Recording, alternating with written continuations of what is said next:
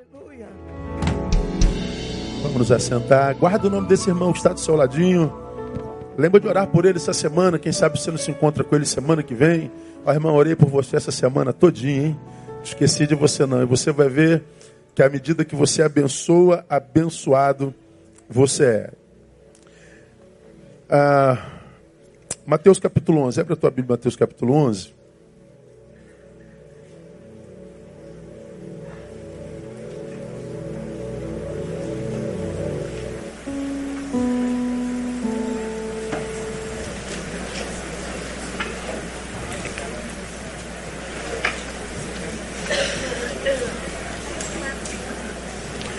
No domingo passado, meus irmãos, é, nós ministramos uma palavra em cima do texto, porque melhor é sofrer desfazendo bem, se a vontade de Deus assim o quer, do que fazendo mal. Vocês se lembram dessa palavra? E nós falamos que aquele versículo, melhor sofrer desfazendo bem, se for vontade de Deus do que fazendo mal, ele era enfático e absolutamente claro mostrando para nós que na vida não existe a opção não sofrer. Você se lembra disso?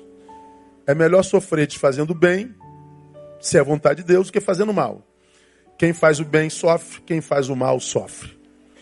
Não há na vida a opção não sofrer, porque nós somos uma geração caída, acabou. Fomos alcançados pelo mal, nos tornamos agentes do mal, e o mundo que nós construímos é um mundo marcado pela maldade.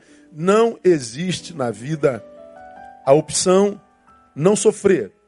Aí nós falamos sobre esse sofrimento e falamos também, à luz do texto, que esse sofrimento não tem a ver com um sofrimento fruto. Aquele sofrimento que eu colho em função do que eu plantei. Não, porque está dizendo quem faz o bem sofre. Então, o sofrimento que o homem de bem é, sente no momento não é produto da bondade que ele promoveu. Ele sofre um sofrimento que não é fruto do que ele plantou. Então nós falamos nesse texto que o sofrimento do qual a Bíblia se refere é o sofrimento de ser, é a dor de ser. Ser dói. Então nós desenvolvemos como lidar com esse sofrimento na semana passada. Aí eu recebi um, um e-mail lá da China, de um irmãozinho que nos acompanhava e falou assim: Pastor, eu entendi perfeitamente o sermão, concordo 120%, palavra dele, né? E eu também sou acometido dessa dor de ser. Mas hoje, o que me incomoda não é a dor, é o cansaço. Eu tenho muita fome de vida, eu tenho vontade de, eu saí do Brasil para tentar a vida aqui e estou dando certo. Mas eu estou cansado. Eu não estou desistindo da vida, não estou querendo parar, não estou querendo morrer. Mas eu estou cansado, estou cansado. E fala alguma coisa sobre o cansaço. Eu falei, pô, se você jogar lá Neil Barreto, cansaço, você vai achar um monte de, de palavras minhas sobre cansaço. Você que é membro da nossa igreja sabe dessas palavras. E ele mandou outras questões em função da questão dele. Eu queria conversar com você sobre cansaço de novo, porque a, a própria dor de ser gera em nós cansaço, não tem jeito. Como eu falei lá naquele sermão, viver é administrar dores. A administração de dores cansa. Não tem como. Não é? Nós vivemos numa sociedade cansada, né? E a gente fala de, de um cansaço que não é um cansaço qualquer, não é aquele cansaço que te acomete depois que você vira uma laje. Antigamente a gente virava laje, virava laje na pá, na enxada e no balde. É quem é do tempo do prisma, né? agora não, agora chega o caminhão com a torneira, joga lá dentro e meia hora acabou a laje. Também não tem mais feijoada, não tem mais rabada, não tem mais nada. Né? A gente passava um sábado inteirinho virando laje. Mas era tudo amigo, quando não era crente era melhor ainda, era cachaça o dia todo. Aí, quanto mais cachaça, mais rápido era a laje. Laje de crente era sofrido, irmão, que era Coca-Cola. Então, era terrível. Mas a comunhão valia, né? Valia pela comunhão, na é verdade? Então, hoje não, hoje chega o caminhão, joga lá uma torneira, acabou a laje, acabou. Não tem mais laje, também não tem mais churrasco, não tem mais nada. É, nós não estamos falando desse cansaço da laje. A gente fala daquele cansaço que com o qual a gente dorme, dorme oito horas e acorda como? Cansado. Vai para o trabalho, dorme no almoço, uma hora, acorda cansado, volta para casa, dorme mais oito horas e acorda cansado. Não há nada que a gente faça para vencer esse bendito esse cansaço. Cansaço, cansaço, cansaço. É um cansaço que vai para além do biológico. É um, um cansaço que vai para além do nosso entendimento. Então, eu acho que essa palavra é para quem está cansado. Se você é um deles,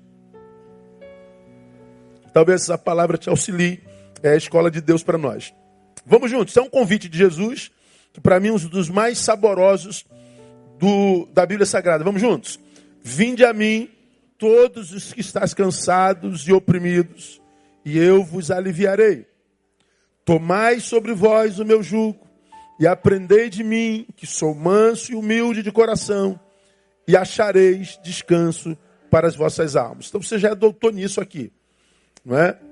Ah, ah, o texto é, é claro, um convite claríssimo. Ah, o tema da palavra seria qual? Jesus, conhecê-lo para encontrar descanso.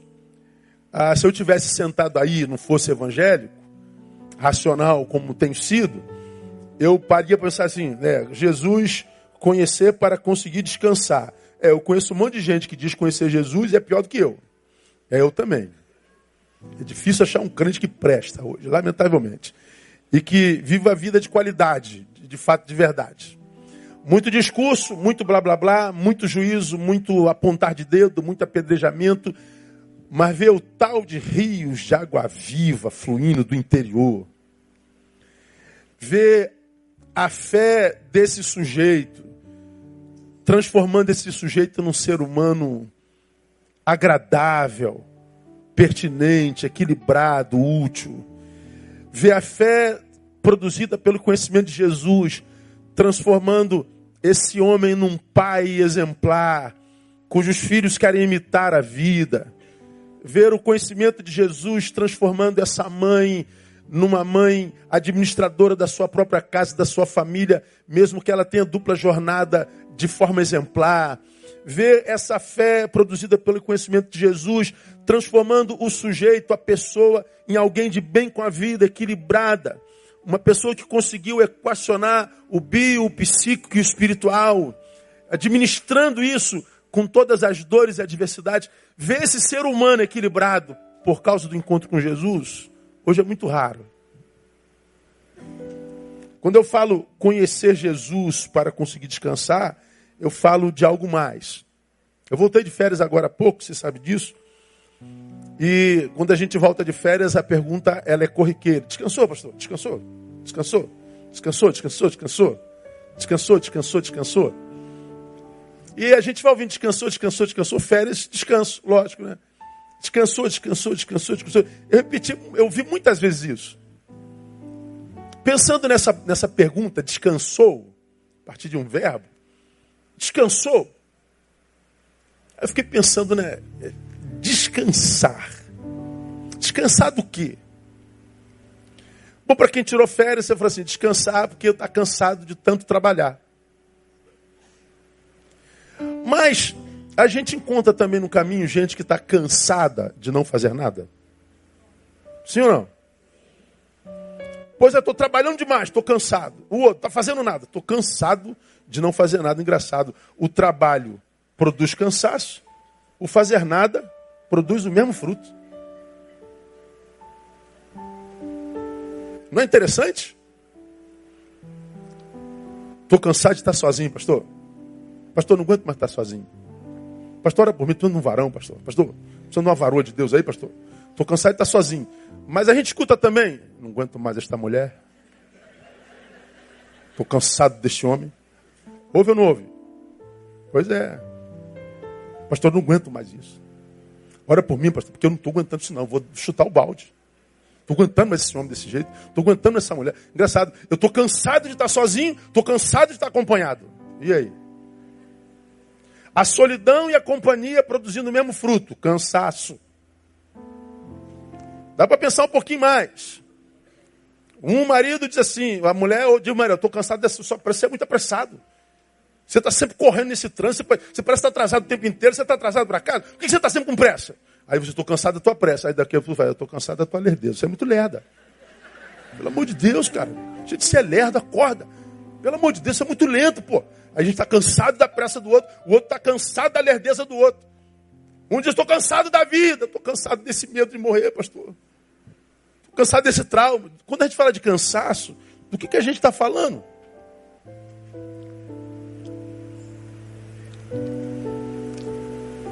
Eu canso de estar só, eu canso de, dessa companhia. Cansado sozinho, eu digo, pelo amor de Deus, me dá alguém.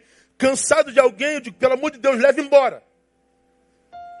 Cara, eu estou cansado de trabalhar, eu estou me sentindo um escravo, não aguento mais. Pelo amor de Deus, me dá alguma coisa para fazer. Ora, são duas árvores produzindo o mesmo fruto. Quando a gente fala de cansaço, do que, que a gente está falando? A gente está falando de autogestão. Não é do trabalho, mas da forma como eu trabalho. Não é de não fazer nada, é do que eu faço quando eu não estou fazendo nada. Não é dessa companhia, mas de como nós vivemos tal companhia. Não é da solidão, não é de ausência de alguém, é como eu lido comigo mesmo quando não tem alguém do meu lado. O cansaço do qual a gente reclama é problema de autogestão. Tem gente que faz a mesma coisa que você e não está tão cansado como você. Tem gente que está sem emprego tanto tempo quanto você e ainda não pirou como pirou você. Tem gente que tem as mesmas crises conjugais, às vezes piores, mas ele continua esperançoso, não está tão cansado como você. Tem gente que está sozinho tanto tempo e não está desesperado para ter alguém por algum tempo. É gestão. Embora o trabalhar demais cansa, o não fazer nada por muito tempo cansa, tudo mais, como a gente já aprendeu aqui. Então tudo cansa. E se tudo cansa, o que vencer, o que fazer para a gente vencer o cansaço? Porque a gente precisa vencer o cansaço.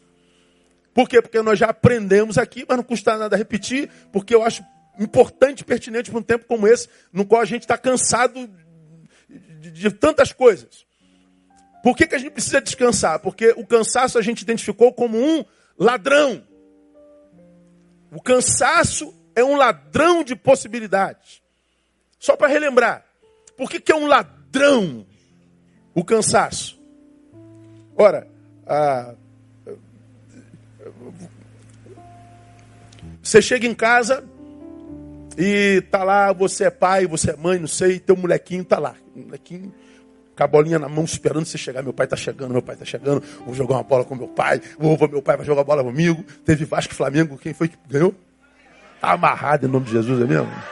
Glória a Deus, Jesus amado. Não tem problema não. A gente vai se encontrar de novo domingo que vem. Né?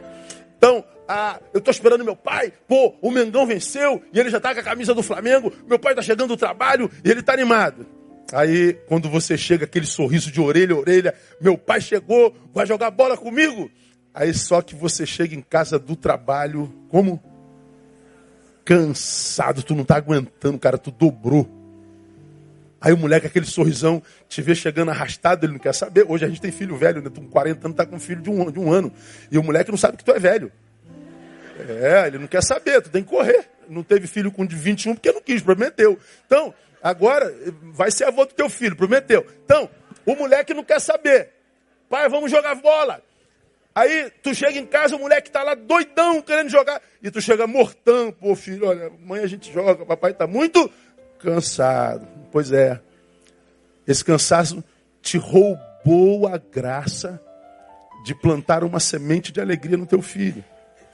E é possível que aquela noite no qual ele te esperava fosse a noite determinada pelo universo, por Deus, na qual você plantaria uma semente no teu filho, que provavelmente germinaria quando ele tivesse 14 anos de idade, no dia em que o maldito do traficante fosse querer aliciar o teu filho para o tráfico. Mas naquela noite onde a semente ia ser plantada, você estava cansado e teu filho foi embora porque faltou o fruto daquela semente. Você está fazendo aniversário de casamento, a esposa está te esperando para um jantar, ou o marido está esperando para um jantar. Não, não vou jantar não, porque eu estou cansado. Aquela noite poderia ser a noite de uma semente preciosa para o futuro. Vamos para a igreja, amor? Não vou, não, estou cansado. Quem sabe naquela noite era a noite de Deus falar contigo sobre algo que você tem orado e pedido há tantos anos. Aquela noite era a tua noite, mas naquela noite você estava cansado e não estava no lugar onde Deus queria para liberar o que você pede há muito tempo. O cansaço vai roubando da gente possibilidades. O cansaço, porque ladrão, nos impede de tomar posse de coisas na vida que nós tomaríamos com muita alegria se nós estivéssemos inteiro para aquele momento, mas o cansaço nos, lou, nos roubou aquele momento. Aí, como você já aprendeu, vazio, esses vazios que a gente carrega na vida, eu sempre os defino como vida não vivida. É, já falei isso aqui esse ano e repito muito isso. Pastor, de onde vem esses vazios que a gente tem que nos sufoca? Vazio é vida não vivida. É, o abraço que deveria ter dado, o futebol que deveria ter jogado, o beijo que devia ter sido trocado, a mão que devia ter sido estendida, o, o, o, perdão que não devia ter sido sonegado. Bom, mas você sonegou tudo isso, e aí a gente chega aqui na frente com a sensação de vazio. Que vazio é esse? Esse vazio é aquilo que devia ter sido preenchido por aquilo que você não viveu, por alguma razão. Quanto menos vida praticada, Quanto, quanto menos vida vivida com intensidade, mais vazio o sujeito tem. E por que, que vivemos hoje esse vazio coletivo, quase que, que, que, que, sem exceção? Porque a gente vive pouco. A gente registra muitos momentos não vividos. Já preguei sobre isso aqui. Nós somos a geração dos momentos registrados, mas não vividos. A gente tá, a irmã está diante de Luan Santana. E eu não senti firmeza não. não todo mundo, sei lá, vamos botar Brad Pitt, melhorou? Tu tá diante de Brad Pitt, cara. Aí a pessoa diz: Meu Deus, que homem lindo, maravilhoso. Ele está passando no corredor da igreja, visitando a igreja Batista Betânia. Aí tu, em vez de tocar no cara, dá um abraço, tu vai na bolsa procurar foto. O celular para tirar uma foto. Passou, passou, foi embora. Ou então tu tirou uma foto, mas não tocou no cabra. Registrou um momento que você não viveu. Não teve toque, não teve carinho, não teve afeto. Você teve naquela cachoeira, mas não pisou na água. Você só tirou foto dela. Você teve lá naquele tobogã, chegou lá em cima, tirou uma foto lá embaixo, mas não pulou. Você não viveu o momento registrado. Aí você vai no Instagram do sujeito, tem um monte de fotos de momentos não vividos, registrados, mas não vividos. A gente prefere o like a praticar a existência. Chega aos 16 anos, o moleque já está deprimido, querendo morrer. Chega aos 14, ele já desistiu. Eu já falei sobre isso aqui. A gente, com 14 anos, estava dando aula de vida na época do Prisma.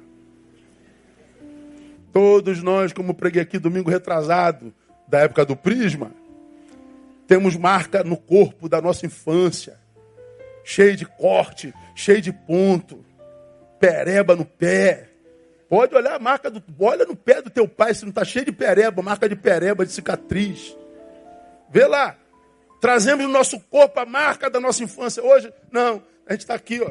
Nessa porcaria, de cabeça baixa, sem perceber que a vida está passando por nós, mas a gente não passa pela vida. Chega um tempo em que o que sobra é administração de vazios. E administrar o que não existe é cansativo pra caramba. E o triste é que a gente não pode colocar outra coisa no lugar. Esse espaço aqui era daquilo lá. Esse espaço aqui era do fruto daquele abraço. Esse espaço aqui era o fruto daquele perdão. Esse espaço aqui era o fruto daquela solidariedade que, que foi sonegada e o que sobra é vazio. Administrar vazios cansa pra caramba. Ah, cansa. Então a gente está cansado. Como vencer esse cansaço, pastor? Como vencer esse ladrão em nós? Como descansar? Primeira coisa, identifique onde se aloja de fato o cansaço. Porque o convite que a gente vê de Jesus é: Vinde a mim todos vós que estáis cansados e oprimidos ou sobrecarregados. Tomai sobre vós o meu jugo e aprendei de mim, e encontrareis descanso para as vossas almas. Então veja, eu me encontro frequentemente, irmãos, mas muito frequente, é mais frequente do que você imagina, com muita gente cansada. Muita, muita gente cansada. E todo mundo que está cansado quer vencer o cansaço. Como eu falei no início dessa palavra, cansado de trabalhar. E ele acredita que parando de trabalhar, ele vai descansar. Só que daqui a pouco ele está cansado de não fazer nada, como eu falei. Eu estou cansado dessa relação. Ele abre mão da relação, imaginando que se livrando dele ou dela, ele vai encontrar descanso. Se cansa de estar sozinho. Tudo cansa. Tendo ou não tendo, fazendo ou não fazendo, tudo cansa. Então, há muita gente que está cansado, acredita que o que está cansando ele é, é, é, é, meu visual. Eu, eu, eu preciso mudar meu visual. Aí tu vê o cara que, que, que, que é Rastafari, aí chega domingo que vem ele tá careca, virei skinhead. Falei, ué, o que, que houve? Cansei do, do meu visual. Falei, e mudar o visual descansa? Tem gente que acha que trocando o visual ele vai descansar. Tem gente que troca de parceiro, troca de parceira como se estivesse trocando de camisa, achando que a, a fonte do cansaço é o outro. Tem gente que troca de trabalho, de uma carreira de tantos anos. Tem gente que troca de casa, vou mudar de casa, vou vender, vou vender minha casa. Pronto. Mas por que, meu irmão, que você vai vender casa? Estou cansado disso aqui e vamos fazer uma mudança, vamos mudar para aquele bairro. Aí tu vê gente que, que vende a casa e vai para outro bairro achando que, que isso vai resolver. Muda de igreja, muda de tudo. Hoje muda até de sexo.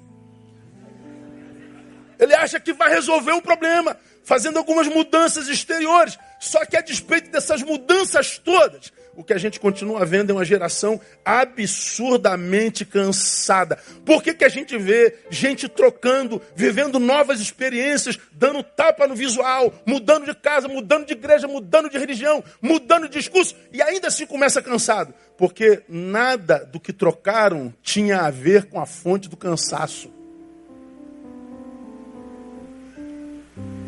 Então, se você está aqui, brother, ó, cansado da vida, Pastor, eu estou aqui, ó, tô, eu estou a ponto de explodir.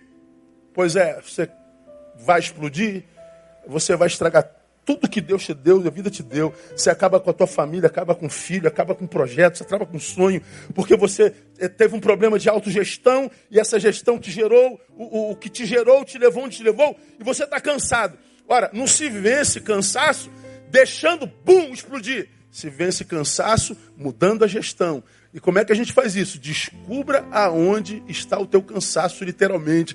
Qual é a fonte do teu cansaço, de fato. Porque é, pode não ser a mulher da qual você quer se livrar.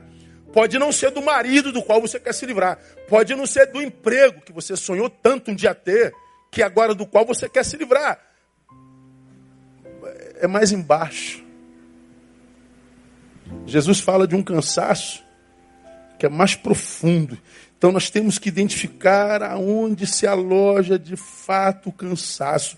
O texto fala de um cansaço que nada tem a ver com o estético, que nada tem a ver com o geográfico, que nada tem a ver com produção humana, que nada tem a ver com posse. O texto fala de um cansaço mais profundo. Ele fala do cansaço almático, do cansaço da alma, que vem lá das entranhas do nosso ser chegou lá de alguma forma, ou permitimos, ou nos distraímos, ou fomos é, maus, maus conosco mesmos.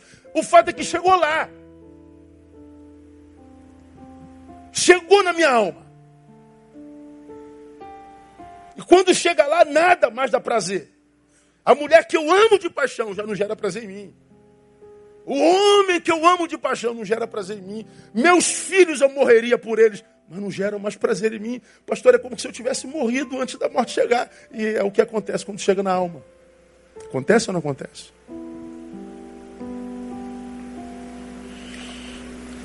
Preguei aqui, você se lembra disso? Não tem a ver com estética, com feito, com nada. Tem gente que parece que nasceu para emagrecer, né? A, a, a, a, luta da vida é para emagrecer. E porque não emagrece, está sempre infeliz. Aí você localiza a tua infidelidade na tua gordura. Eu vou ser feliz quando eu perder esses benditos desses 10 quilos, pastor. Todo mundo emagrece, menos eu. Todo mundo. O cara come, o cara come feijoada emagrece. Eu como capim e não emagreço. Como é que pode isso, meu Deus do céu? Tu vê a mulherada, a humarada, desesperada porque não consegue emagrecer. E fez do emagrecimento a razão da tua vida. Olha, se, se, se, se, se magreza fosse sinônimo de felicidade, não haveria magros infelizes, né? Conhece algum magrelo infeliz? Eu sou infeliz porque eu sou solteiro. Mas se fosse assim, não haveria casados infelizes. Tem casados infelizes? Eu vou ser feliz quando arrumar um emprego. Se fosse assim, não tinha ninguém que está empregado infeliz. É mais embaixo. Coloca para mim, painel, é, Eclesiastes 2. Você vai se lembrar disso aqui também. Olha Olha o cansaço de um homem segundo o coração de Deus, de um homem, de um homem de Deus, como foi Salomão, e segundo a palavra, um homem mais sábio que passou pela terra, e cuja sabedoria não livrou desse cansaço, dessa angústia de alma. Olha o que, que ele diz nesse texto: ó, Disse eu a mim mesmo, solidão, a mim mesmo. Ora vem, eu te provarei com alegria. Portanto, gozo o prazer, mas eis que também isso era vaidade. Ele está dizendo: Eu vou dar ao meu corpo tudo que o meu corpo quer. Prazer, vaidade. Do riso disse: Está doido. E da alegria de que serve esta. Ele continua buscando. Busquei no meu coração como me estimular com vinho a minha carne, sem deixar-me guiar pela sabedoria e como me apoderar da estutícia, até ver que era bom que os filhos dos homens fizessem debaixo do céu durante o número dos dias da sua vida. É, vou mergulhar no álcool, mas eu vou beber com sabedoria, vou ficar só alegre sem, sem, sem perder a razão. Mas ele diz: passa a alegria quando passa o efeito do álcool. Bobagem.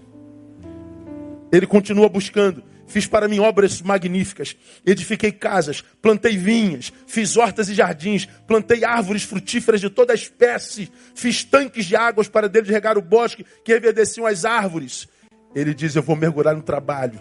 Porque quem para pensa, quem pensa sofre. Então não vou parar, então não vou pensar. Se eu não pensar, eu não vou sofrer. Não deu jeito. Ele continuou infeliz, ele continuou cansado, ele continuou angustiado. Então ele continua. Comprei servos e servas, tive servos nascidos em casa, tive grandes possessões de gados e rebanhos, mais do que todos que houve antes de mim em Jerusalém ele começa agora a mudar de ramo. Agora você é um grande empresário. Vou ter empregados de toda sorte. Vou trabalhar com gados e boi. Eu vou ser o dono da JBS original. Eu vou botar os irmãos que estão presos no, no, chinelo. E eu vou ganhar dinheiro. Não adiantou nada, não. Ah, no 9 ele diz assim: Me engrandeci, me tornei mais rico do que todos os que houve antes de mim em Jerusalém. Perseverou também comigo a minha sabedoria e tudo quanto desejar os meus olhos não lhe neguei, nem privei o meu coração de alegria alguma, pois o meu coração se alegrou por todo o meu trabalho. Isso foi o meu proveito todo o meu trabalho. Então olhei para todas as obras que as minhas mãos haviam feito, como também para o trabalho que eu aplicara em fazê-la, e eis que tudo era vaidade, desejo vão, proveito nenhum havia debaixo do sol. Ele está dizendo: nada do que eu dei ao meu corpo Nada do que eu fiz, nada do que eu produzi, nada do que eu ganhei, nada do que eu construí, nada do que eu fiz que, que, que pensassem de mim gerou descanso e vida em mim. Por quê? Porque é mais embaixo. É na bendita da alma. É lá onde não dá para fotografar, sabe, irmão? E botar no Instagram. É lá onde a filosofia não chega onde o falso intelectismo não chega, onde a opinião alheia não importa. É lá naquela alma para a qual você viaja quando você está sozinho. Quando tua, esposa está longe, quando teu marido está longe, quando teus filhos passam longe, quando você está sozinho com o teu pensamento, com as tuas angústias. É quando você está tão sozinho que pode ter alguém do lado, que do lado você se desliga e viaja muitas vezes. E alguém tem que chamar para a terra de novo. Oh, onde é que você está? Onde é que você foi? É na alma. Então, eh, não tem o que eu possa produzir, não tem o que eu possa fazer para gerar descanso nessa bendita nessa alma. Então o que, eu tenho que fazer então, pastor? Como nós aprendemos no primeiro tópico, identifique onde se aloja de fato o cansaço. Geralmente, o cansaço que tem esmagado os homens dessa geração é na alma. A gente não está cansado do que faz, a gente está cansado do que carrega. A gente está cansado daquilo para o que viramos casa, daquilo que nos habita daquilo que nos penetrou e encontrou ninho em nós. Gestão. Então, já sabe onde está o cansaço. O que mais que a gente precisa fazer para vencer isso, pastor? Aprender de Jesus. Texto diz assim: Vinde a mim e aprendei de mim. Aprendei de mim. Aí, como você já ouviu aqui, Encontro com muita gente frustrada com Jesus, porque ouviu esse convite saboroso: Vinde a mim, todos vós que estáis cansados e sobrecarregados. Bom, eu estou cansado e sobrecarregado, então vim até o Senhor. Continuo cansado e sobrecarregado.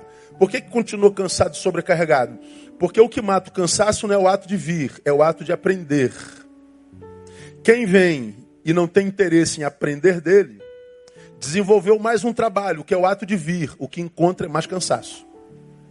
O que mata o cansaço não é o ato de vir, é o conhecimento. Por quê?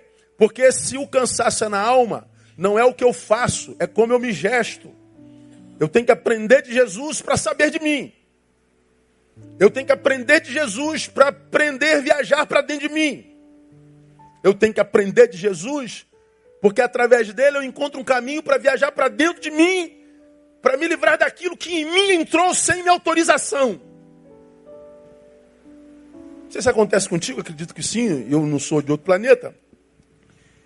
De vez em quando é, passa alguns pensamentos na nossa cabeça tão malignos, tão diabólicos, que eu falo assim, meu Deus, da onde vem essa desgraça que eu pensei agora? Já teve vontade de matar alguém, irmão? Fala a verdade, irmão. Mas já pensou em matar alguém com requinte de crueldade, irmão? Fala a verdade. Não é verdade, mano? Você fala assim, meu Deus, acho que eu sou um psicopata, eu sou um assassino em série. Será que isso vai despertar em mim, meu Deus do céu? Aí eu, Jesus, o sangue de Jesus tem poder, eu quase me benzo, sangue de Jesus tem poder. Que, que coisa horrível é essa? Aí tu fala assim, é o diabo. Não, o diabo nada, é do coração do homem que brota isso tudo. É do coração do homem. Está dentro de nós. Então, por que, que Jesus diz que o cansaço precisa de sabedoria e não de uma rede? Por que, que Jesus diz, venha e aprenda? Por que, que ele não diz, vem que eu vou te dar dois coqueiros, para você entender a redinha? Ele não te dá um lugar de descanso, o que ele te dá é nove estratégias. Então, se eu estou e me identifico sobrecarregado, oprimido, cansado, eu já sei que é na alma, é lá dentro, não é o que eu possa fazer do lado de fora. Agora, é, é vir a Jesus e tornar-se discípulo. Não é só um consumidor, como você me, me testemunhou fazendo um estudo aqui de seis meses. Discípulo ou consumidor. O discípulo é aquele que, que, que, que recebe o ensino e pratica. É aquele que capta o ensino e se compromete com ele. É aquele que, que, que, que, que, transforma o que aprendeu em vida praticada. Então é, é ser mais do que alguém que trocou simplesmente de religião. É mais do que alguém que trancou de, de roupa. É mais do que alguém que encupridou a saia. de que deixou de cortar cabelo. É mais do que performance estética. É mais do que prática litúrgica. É mais do que ser um religioso praticante. Ser discípulo é viver segundo os princípios do Mestre, segundo os valores do Mestre. É só parar para pensar, irmão. Para quem não tem medo de pensar, pense. É, é, é, tu pega os nossos irmãos. Olha, agora eu vou fazer a oração da fé, a oração forte. Pega o seu copo d'água e nós vamos orar. Aí todo mundo pega o copo d'água. Cara, para que, que serve um copo d'água? Se não tiver copo d'água, a oração presta não? Presta, então para que copo d'água? Para que, que serve vela, fita? Para que, que serve música, despacho, bicho? Nossas práticas religiosas, se pensadas, elas não têm sentido. Importa que os que o adorem, diga para mim, o adorem espírito e verdade. Seja só verdadeiro. Não precisa performance. Não precisa gravata, não precisa bicho, não precisa, não precisa nada. A, a, a, a religião é coisa nossa. O que ele está dizendo é espírito e verdade. O que ele está dizendo é, é absorver o ensino que me faz gente melhor. Nossas práticas espirituais têm pouca coisa a ver. Pense mais um pouquinho. Quais são os países mais pobres do mundo?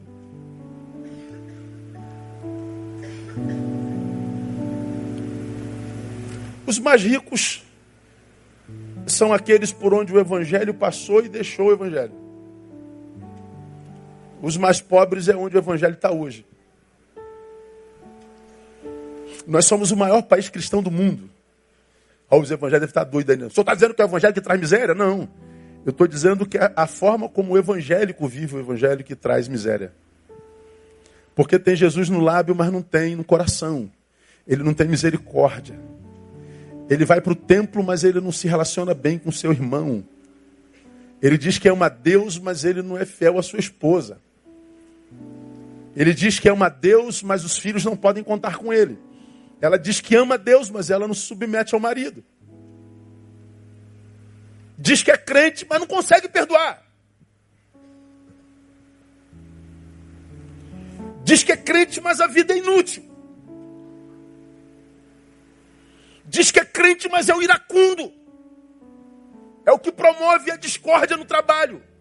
É o antipático da, da fábrica. Então, Jesus que tu prega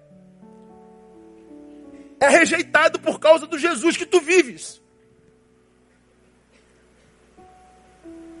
Então a religião não ajuda a vencermos o cansaço da alma.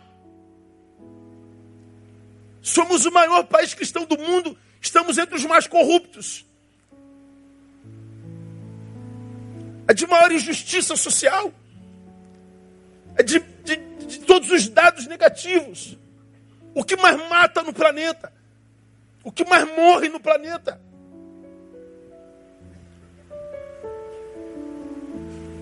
Então, para quem não se recusa a ver a verdade, fica claro que a religião não é a proposta de Deus para o homem, religião é invenção nossa.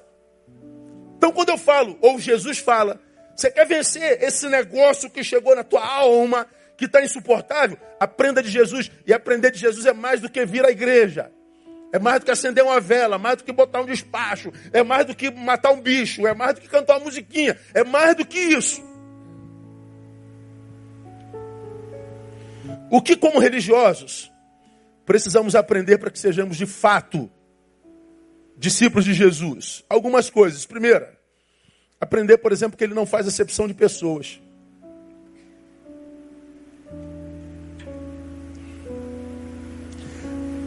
Vinde a mim todos. Peraí, pastor, eu sou, eu sou preto, pode? Deve. Pastor, eu sou frouxo, mais ainda. Pastor, eu sou milionário, venha. Pastor, eu não tenho um centavo no bolso, cai dentro. Pastor, eu sou careca. Vem também. Eu sou cabeludo. Venha. Tem lugar para todo mundo, inclusive para você. Diga para quem está do seu lado: há lugar em Jesus para você, meu irmão. Aplauda ele aí. Aleluia. Há lugar em Jesus para todo mundo. Pastor, eu sou homossexual, cabe você também. Pastor, eu sou assassino, cabe também. Todo mundo cabe em Jesus. Você vem como você tiver. Quem vem nunca permanece como veio. Sempre tem a vida ressignificada. Nasce de novo. Ora, se Jesus ele é o que não faz acepção de pessoa, primeiro quer dizer que qualquer um pode conhecê-lo, inclusive cada um de nós. Segundo, se nós já o conhecemos, devemos imitá-lo, ou seja, não devemos discriminar ninguém. Você pode não concordar com a vida do outro, você pode achar que o que ele faz não é certo, mas você não tem nada a ver com isso, você tem que respeitá-lo. Quando a gente aprender a respeitar as diferenças de cada um de nós, você vai ver que a gente encontra descanso para a alma. Hoje de manhã, ouve o sermão de hoje de manhã, não perca não. Quando chegar em casa essa semana, entra lá no, no Face da tua igreja, no, no, no YouTube da tua igreja, se inscreva e ouça o sermão de hoje de manhã. Hoje de manhã eu preguei um sermão que, que me abençoou muito. falei mais de mim do que não sei o quê. Restauradores de, de possibilidades. Um ao outro ajudou e ao seu companheiro disse: esforça-te. Isaías 41, 6. Botei o vídeo de um japonesinho numa escola que tinha que transpor um obstáculo. Todas as crianças transpuseram, sentaram ali e ele não conseguia.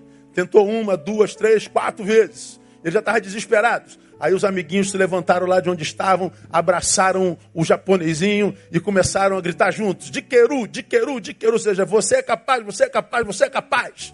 Bom, eles voltaram para o lugar e o japonesinho foi pela quarta ou quinta vez.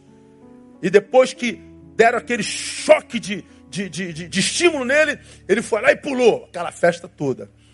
Ou seja, a forma como os outros vivem a vida deles afetam a forma como nós vivemos a nossa. A forma como os outros vivem a vida deles afeta como nós vivemos a nossa. Positiva e negativamente. Nossas histórias estão intimamente cruzadas. Como preguei domingo passado.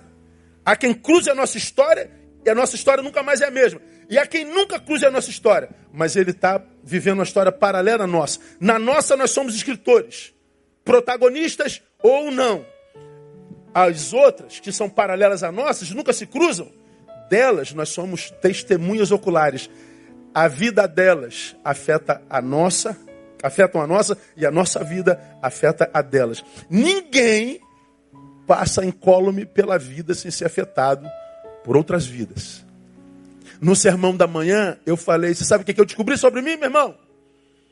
Que há muito nas minhas angústias que me angustiam, não porque falta alguma coisa em mim, mas porque falta alguma coisa na humanidade, na sociedade, falta nos outros.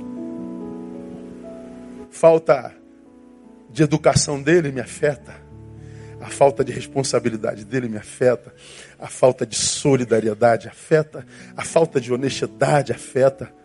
A falta de gratidão afeta. E aí, muitas vezes, dores que você carrega em si e você não consegue explicar. O que está faltando em mim, pastor? Nada. Falta na sociedade. Falta na humanidade. Somos afetados. Pois é, aprender de Jesus é entender que a forma como ele é, como ele se gesta, me afeta diretamente, ainda que o discurso seja o que vem de baixo. Mentira, atinge sim. E às vezes umas pedradas lá de baixo, irmão, que pega no queixo, que faz a gente dormir. Ninguém passa pelos outros sem ser afetado. Agora, se a gente passa pelos outros como Jesus, não se mete, nem eu. Só dê a opinião que te pediram. Mas o que ele está fazendo é errado, pastor, o problema é dele. Mas não devia ser assim, mas é. Cuida da tua vida. Pois é, se a gente fizesse isso, a gente tinha coisa dessa para fazer. E há muita coisa na nossa vida que está por fazer, porque a gente está cuidando da vida do outro. Não aqui, aqui é uma benção. Aqui ninguém se mete na vida de ninguém. Aqui é uma benção, que todo mundo é uma maravilha, não é? é pois é. Aprender de Jesus é entender que ele não faz acepção de pessoas. Vinde a mim todos. Ora, se ele recebe a todos, a todos nós temos que receber e acolher também. Isso significa dizer que a gente não possa dizer a verdade a ele, que a gente não possa discordar dele em amor, que a gente é, não possa fazer o que quiser, mas depois de acolher. Então, se você é daqueles que passam pela vida de forma beligerante, cara, você passa pela vida tirando em todo mundo, jogando pedra em todo mundo, se metendo em todo mundo, o tempo todo dizendo ninguém presta, ninguém vale nada, ninguém, ninguém, ninguém, ninguém, ninguém, ninguém, ninguém, ninguém. Todo mundo já sabe que você é negativo e está todo mundo se afastando de você. Está todo mundo te largando, está todo mundo te abandonando, a solidão vai te carcomer no fim. Então passa pela vida. Se você não consegue se intrometer na história do outro para edificar, passa pela história do outro em silêncio, você vai ver que você se poupa de muitas dores. Vai por mim, vai pela palavra. Aprender de Jesus é entender, segundo, que ele não constrói relacionamentos em cima de interesses ou aparência. Vinde a mim, todos os que estáis cansados e oprimidos. Ele está dizendo: olha, eu quero os ferrados mesmo. Eu quero os, os, os lascados na vida. Eu quero os cansados, os sobrecarregados. Meu Deus do céu, Jesus é lindo. A gente não, a gente quer os heróis. A gente quer estar perto dos poderosos. Perto deles a gente se sente um deles, né? A gente vai se auto-enganando. E Jesus está dizendo: não, eu prefiro os da caverna de Adulão. Onde estão os mancos, os ressecados, os desempregados. Aqueles que, quando Davi estava fugindo de Saul, é, foram estar com ele na caverna e onde Davi fez as suas melhores amizades. Por quê? Entre os cansados, sobrecarregados, os abatidos, há mais verdade do que naqueles que estão carregando os seus troféus, ostentando. Lá onde estão aquela gente que come sardinha e faz o quê? Arrota caviar. Nunca viram um caviar na vida. Sabe nem o que, que é. Mas tá cagando ova de peixe por aí.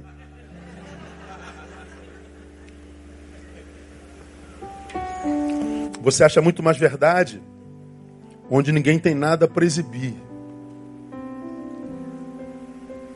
Então você que está contaminado pela teia, pela web, adora ostentar, adora exibir, vender uma imagem que não é, Vender a imagem de um intelectual que sabe não é, não lê um livro por ano. Vender a imagem de que tem mais dinheiro do que tem, está devendo até a sogra. Vender a imagem de superação, de intocabilidade, nada me toca. Mentira. Tenta caminhar por outros caminhos. Você vai ver que você vai achar muito mais riqueza de vida em quem não tem um centavo para te dar, do que riqueza de vida em quem tem muito dinheiro para compartilhar. Jesus, ele optou pelos cansados e sobrecarregados, optou pela essência, não pela aparência. Então aprenda com Jesus, mas ele fez opção pelo servir quando podia ser somente servido. Ele diz: "Aprendei de mim". Ora, se ele me convida a aprender dele, ele está disposto a ensinar. Ele está dizendo: "Eu quero ser teu servo". Ele poderia ser servido, mas o filho do homem não veio para ser servido, mas para servir e dar a sua vida em resgate de muitos. Ele está falando: você vence, Neil, a angústia da alma com utilidade. Sempre a bendita da utilidade. Sempre a pertinência da vida. Sempre o serviço. Sempre sendo um homem ponte, uma pessoa ponte. Ele ensina que o que faz a vida valer a pena não é o que eu tenho, mas o, o quanto eu compartilho. Aí eu mostro um videozinho para vocês agora que vai fazer você chorar. Dois minutinhos. Coloca aí para painel esse videozinho que eu acho que vocês já viram. Esse eu já vi, todo mundo já viu. Eu sou sempre o atrasado da rede, não tem jeito. Mas edifica.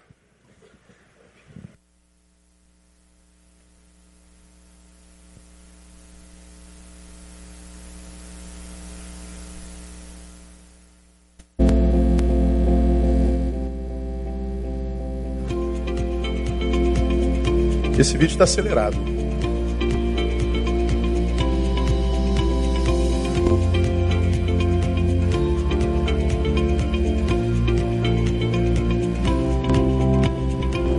I'm like over here like stressing the heck out. Like I don't know what to do anymore, dude. Like completely lost. I have no money on me right now. She's really sick and she really needs the medicine. That's the thing. It's like seriously sucks living paycheck to paycheck when you don't have enough money for your daughter's medicine and you can't really do anything. You know what I mean? It's like I'm so lost right now. Just let me know if you can, you know, help out with any money, dude, because I really need to get my daughter medicine, dude. But God. What do I do? You alright, dude? huh? Okay? Yeah, I just need to. I need to give my daughter medicine, and it's like I don't know what to do, man. Like I don't have the money. It depends on me, you know, to get the medicine too, and it's like I don't know what to do, you know. Oh, I can't get her medicine, you know. It's so bad. I'll be right back. Okay. Okay.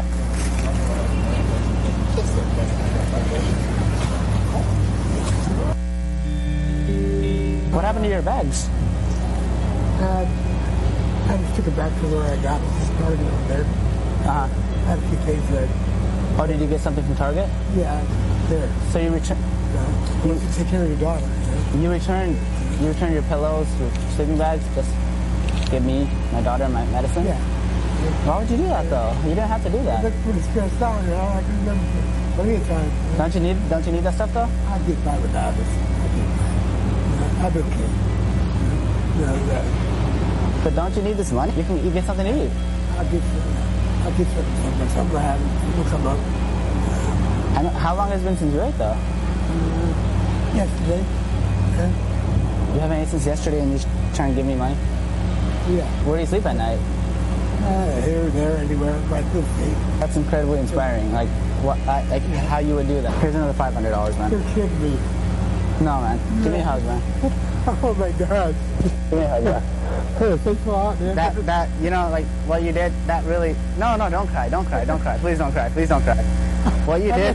That was that was that was really inspiring. Like no, no, no, no, don't cry, don't cry, don't cry, don't cry, don't cry, don't cry. Please, please don't cry, please don't cry.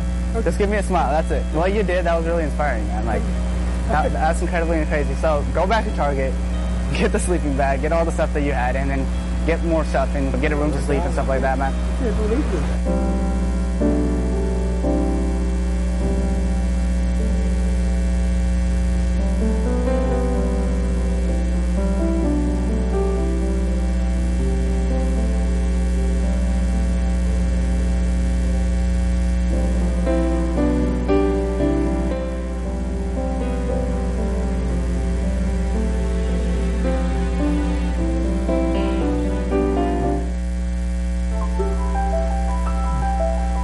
Depois você vê esse vídeo lá, ele tem um som, ele está acelerado, não está normal. Pode pesquisar que você tá, vai ver que ele está acelerado pelo menos dois pontos.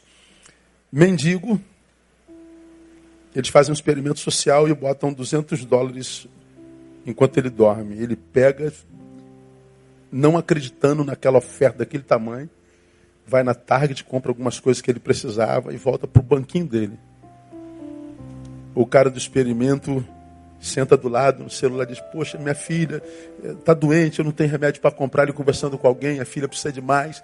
E o mendigo está lá ouvindo a conversa do cara aqui. Ele desliga o celular, o mendigo senta e diz assim: Como é que é, cara? Você está precisando de remédio? Não tem? Não, não tem, eu estou passando um momento difícil, espera aí que eu já volto. Ele foi lá e entregou as compras. Nos Estados Unidos, você pode entregar a sua compra a qualquer hora. ok? No Brasil, tu vai ter problema com o vendedor, com a loja, entrar na justiça, vai ser uma desgraça. No, no, no, nos Estados Unidos, não. Ah, comprou um celular, quer devolver, ele vai lá, o cara não pergunta nada, ele te devolve.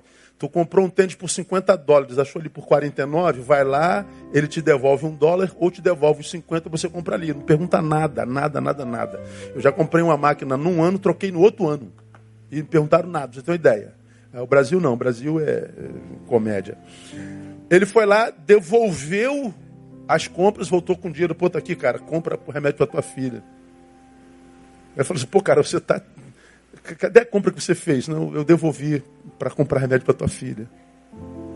Pô, o cara não tem onde dormir, o cara. A última vez que ele comeu, ontem, ele pega o dinheiro e dá para o semelhante comprar um remédio para a filha.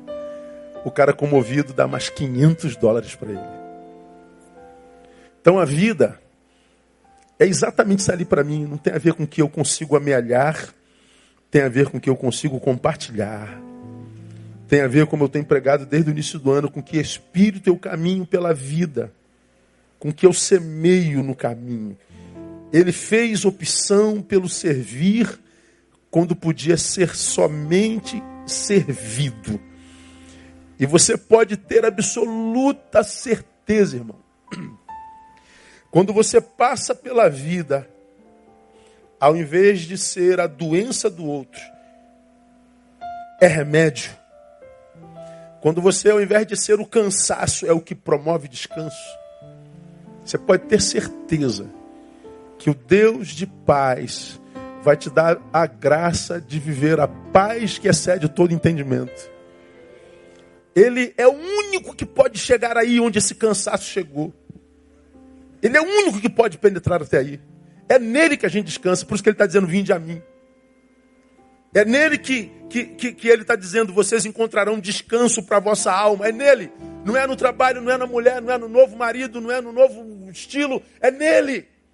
Porque ele, ele, ele chama a todos que aprenderam dele, que passam pela vida acolhendo, que passam pela vida estendendo a mão, que não faz acepção de pessoa, que não optam pela aparência, mas gente que se gesta como se gestava o mestre, com o espírito de servo. Ah, isso aqui tem pouco a ver com religião. A gente não está convidando ninguém aqui para virar batista. Eu não, eu não faço apelo na nossa igreja, eu não convido ninguém para virar crente. Eu não tenho interesse em mudar a religião de ninguém. Eu, quando leio o Evangelho, eu só leio a bula de Deus para a vida. Eu vejo o manual do Altíssimo para a vida. Eu creio conversão exatamente como diz a Bíblia. A Bíblia diz que nós temos a mente de Cristo. Ou seja, à medida que a palavra do Senhor vai entrando, a minha ideologia vai saindo. E a ideologia do reino vai entrando. E à medida que a ideologia do reino vai entrando, a minha mente vai se conformando com a mente de Cristo. E quando a mente é a mente de Cristo, todo o corpo obedece à mente. Ele muda o nosso modus vivendi. Porque a mente foi transformada, a forma de ser é transformada também. Passei pela conversão, não quer dizer que eu tenho que virar Bíblia, necessariamente. Tem a ver com a forma como eu me gesto, como eu passo pelo caminho. Agora, o que a gente vê hoje é um mundo de egoísmo, um mundo de exibicionismo, um mundo de mentira, um mundo de apedrejamento, um mundo de mundos do tamanho do umbigo, um mundo de mundo que não precisa de Deus.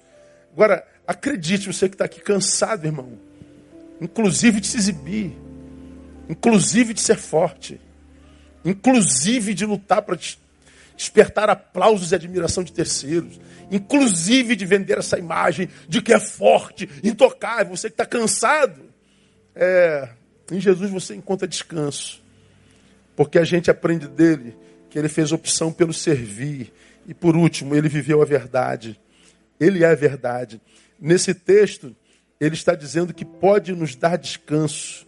Como ele é a verdade, o que ele diz é verdade. Ele pode dar descanso para a sua vida, para a minha vida, para a nossa vida.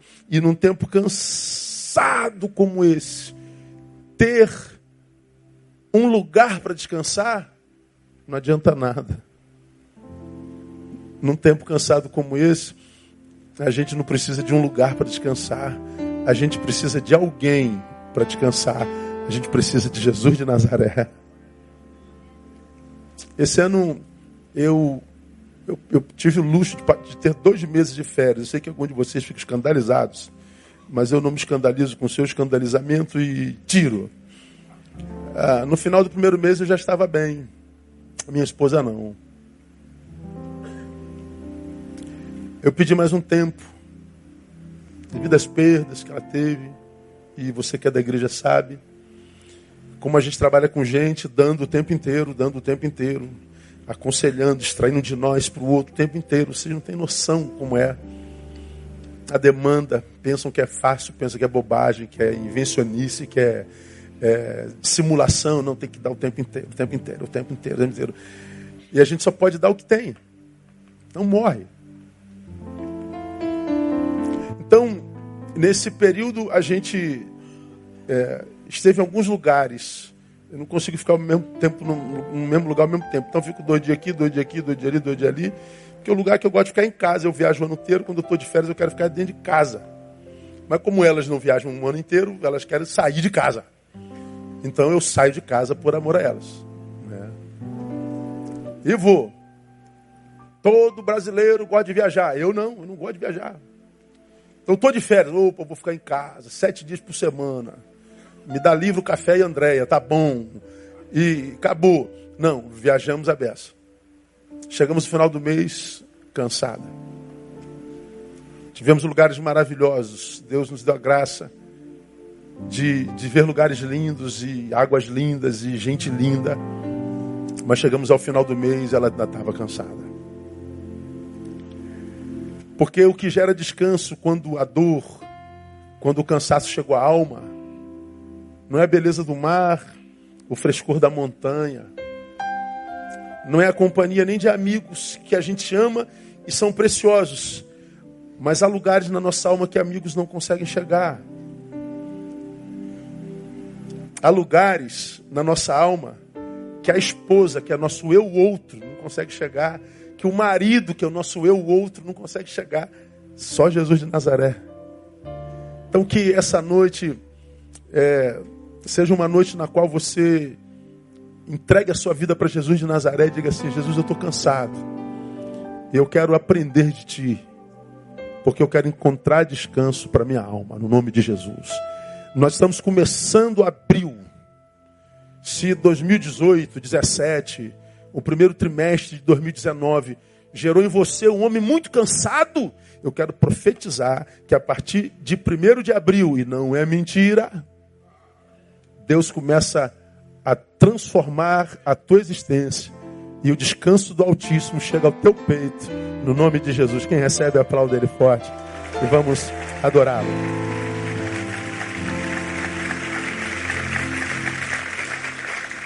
Hoje eu quero orar por você que está aqui e que está muito cansado. Pastor, eu estou muito cansado. Eu quero confessar diante do Pai, diante do Altíssimo, que eu preciso descansar. Não vou te perguntar o que está te cansando, nada. Você que entendeu essa palavra, eu gostaria de vir aqui dizer ao Jesus de Nazaré: Jesus, eu quero, eu quero ser discípulo, eu quero aprender de ti, porque eu preciso descansar. Eu, quem sabe, eu estou a ponto de, de explodir. Ah, sai do seu lugar, vem aqui, eu quero orar com você. Venha sem medo. Vamos ficar em pé todos.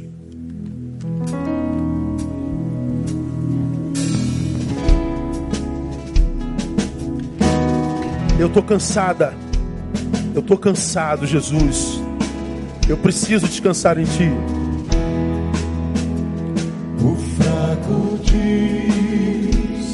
Venha derramar o teu cansaço sobre ele.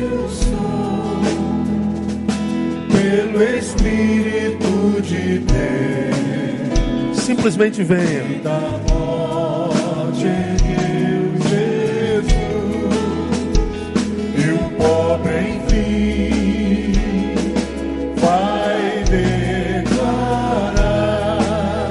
Venha descansar. Deus é minha porção e abençoado sou.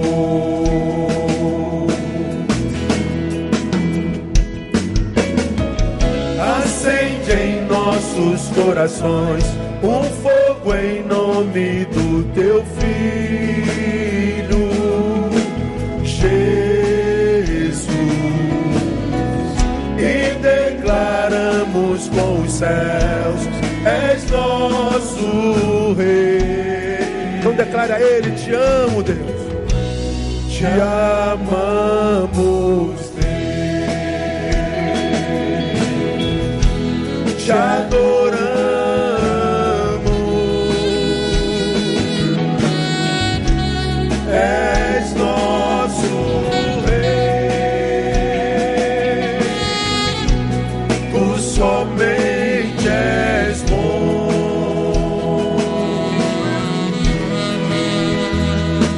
Igreja então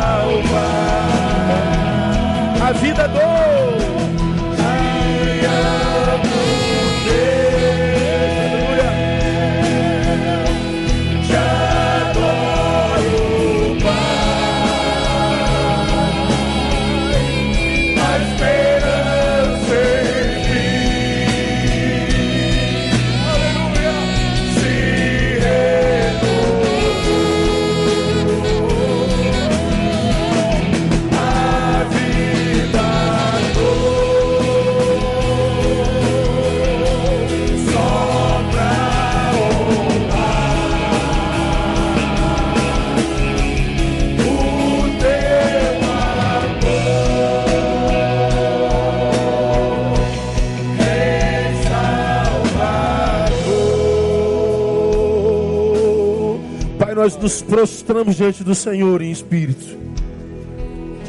E o fazemos na certeza de que tu sabes a profundidade do cansaço na alma de cada um de nós. Não há o que precisemos dizer que tu não saibas. Sabes aonde cada um está na sua própria história. Sabes aonde no nível de limite cada um de nós está. Mas tu és o Deus que nessa noite ministra o nosso coração dizendo: está cansado, está sobrecarregado, vinde a mim. Aprenda de mim que você vai encontrar descanso para sua alma. Por isso, ó Deus, nós te louvamos por essa semente de sabedoria que tu jo- jogaste sobre nós nessa noite. Já começamos a aprender aonde está o cansaço, o que precisamos aprender contigo. Então, ó Deus, que essa sementinha, início de um discipulado de Jesus, possa, Deus, germinar no coração de cada um de nós, sobretudo na vida daqueles que ainda não te conhecem aqui presente. Deus, tu sabes o limite de cada um de nós. E eu te peço que essa noite seja uma noite de renovo de forças, seja uma noite de renovo de esperança, seja uma noite de renovo de fé. Alarga a nossa capacidade de suportabilidade. Deus, não permita que ninguém aqui presente abra mão dos teus sonhos por causa deste ladrão chamado cansaço. Que essa noite, Pai, enquanto meus irmãos dormem, eu te peço, trabalha porque são filhos amados do Senhor, e a tua palavra diz que aos seus amados tu abençoas enquanto dorme. Que essa noite, Pai, seja uma noite de reparação espiritual, seja uma noite de reparo existencial. Que amanhã meus irmãos acordem com a nova disposição diante da vida, que eles acordem com uma nova visão diante do mundo, que eles acordem marcados pela esperança da palavra pela certeza de que tu és um Deus que abençoa aqueles que tu amas. Nós começamos esse culto, de- Deus dizendo: tudo ficará bem, porque nem a morte, nem a vida, nem o porvir, nem coisas presentes, nem coisas futuras podem nos separar do amor de Deus que está em Cristo Jesus, nosso Senhor. Somos mais do que vencedores. Então, ó Deus, que essa noite seja um divisor de águas na vida do meu irmão. Terminamos março, se cansados e com dores, começaremos abril com novo fôlego, descansados no Senhor. Profetizo, ó Deus, um mês abençoado no nome de Jesus. Profetizo um mês cheio de experiências contigo. Profetizo um mês de utilidade, de serviço para a glória do teu nome. E que agora a graça bendita de Jesus Cristo, o Filho, o amor de Deus, nosso eterno, poderoso Pai, e as consolações e a comunhão do Santo, Divino, poderoso Espírito, repousem sobre a vida de cada um de vocês, sendo também por igual com todo Israel de Deus espalhados pela face da terra, desde agora e para sempre e sempre. Amém e aleluia. O melhor aplauso que você puder, ofereça ao Senhor Jesus nosso descanso. Dá um abraço no irmão que está do seu lado. Tenha uma boa semana. Que o Senhor te renove as forças, a fé, a esperança, a alegria. Que Ele mude teu espírito com o qual tu caminha no mundo. Quarta-feira começamos uma nova série, Fé Fútil, e nós aguardamos você. Deus abençoe. Boa semana. Até lá.